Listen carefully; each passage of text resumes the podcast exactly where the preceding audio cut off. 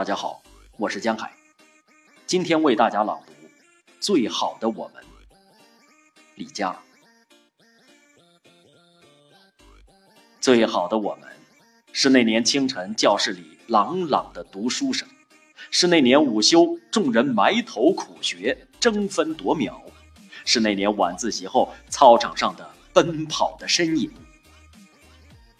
最好的我们。是那年课堂上的聚精会神、奋笔疾书，是那年课间里的互考知识、背单词，是那年老师办公室里的常客。最好的我们，是那年看不完的书，是那年做不完的题，是那年考不完的试，是那年睡不够的觉，是那年放不了的假。